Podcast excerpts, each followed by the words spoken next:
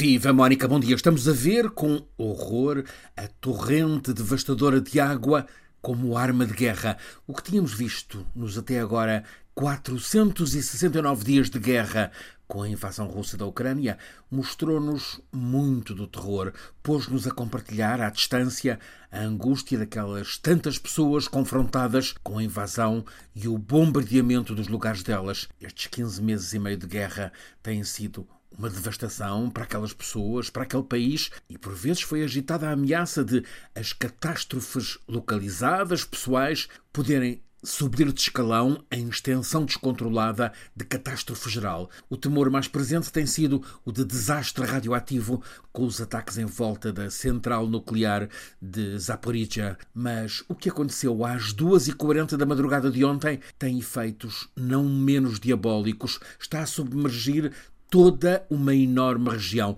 A questão principal agora nem é de saber se o dique da enorme barragem rebentou por bombardeamento ou, como é mais provável, por sabotagem à bomba.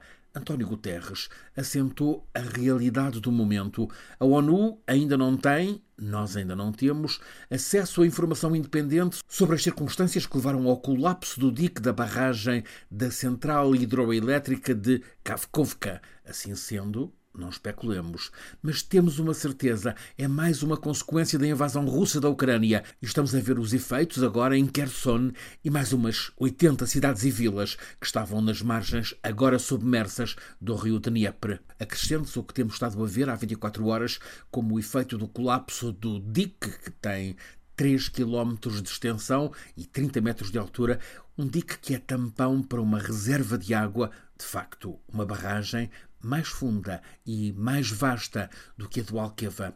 Ao amanhecer de ontem, víamos a torrente da massa de água a explodir pelos então 250 metros de brecha no dique da barragem.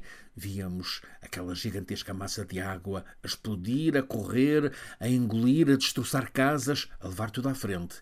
Fomos poupados a imagens de corpos humanos, mas vimos rebanhos, vacas, cavalos a serem levados para o fim pela corrente. Ao longo do dia, a água foi mergulhando casas, vilas, cidades, começou a alagar Kherson, uma das cidades mártir pelos bombardeamentos.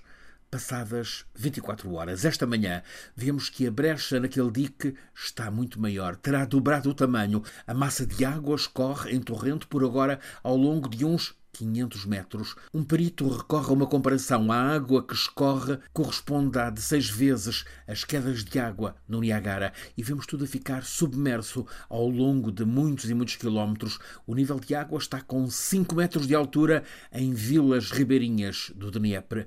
Sabemos que a barragem foi construída no tempo soviético, 1956, num complexo hidroelétrico que levava luz a umas 200 mil pessoas. Com a brecha no dique caiu também uma ponte principal entre a margem norte do Dnieper, sob controle ucraniano, e a margem sul, tomada pelos russos. Há pelo menos uma outra ponte sobre o rio que também já ruiu. Nas duas margens há grande mobilização para retirar todas as pessoas. Um pormenor: os russos estavam há três semanas a evacuar da margem sul toda a população, alegadamente como medida preventiva face ao anunciado contra ataque ucraniano. Essa contraofensiva também fica agora dificultada por terem ruído ligações entre as duas margens do Dnieper, agora muito mais largo. Este recurso à água como bomba de guerra tem muita história antiga, mais perto de nós. Antes do dia D, há 79 anos, os nazis alagaram porções de planícies da Normandia,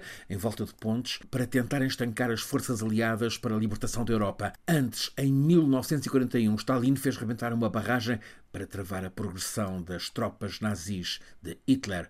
Agora, ainda há de ser apurado, sem margem para contestação, quem é responsável por este crime no dique da barragem. É não apenas um ato terrorista, é mais um bárbaro crime de guerra.